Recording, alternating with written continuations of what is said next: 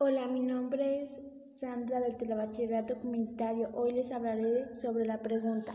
¿Eres tonto si puedes copiar en un examen y no lo haces? Puedes pedirle a alguien que elija por ti.